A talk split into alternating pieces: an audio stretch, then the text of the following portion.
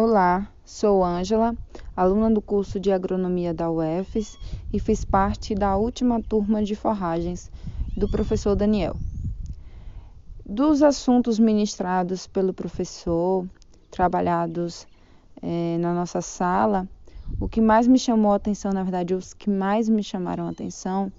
é, foram aqueles assuntos ligados a forragens, mas adaptados ao semiárido. Então, desde é, as adaptações morfológicas e genéticas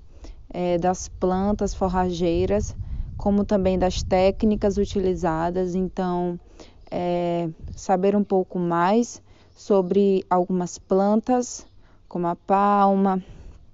como algumas leguminosas, é, como também saber mais sobre algumas técnicas, como a silagem, é, a fenação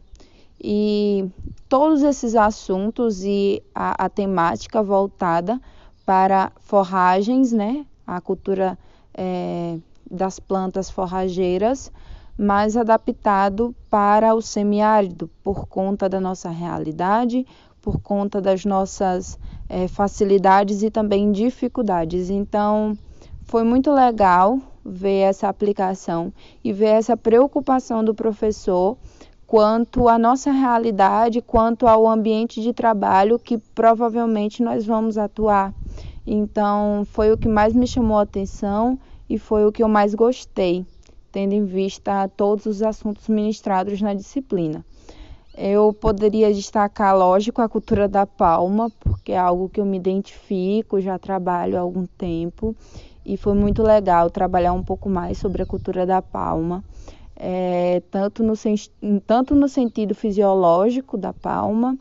como também nas suas aplicações e coisas até que eu não conhecia, como a silagem de palma. Nunca tinha trabalhado diretamente com a silagem da palma e foi muito legal poder conhecer um pouco mais sobre essa planta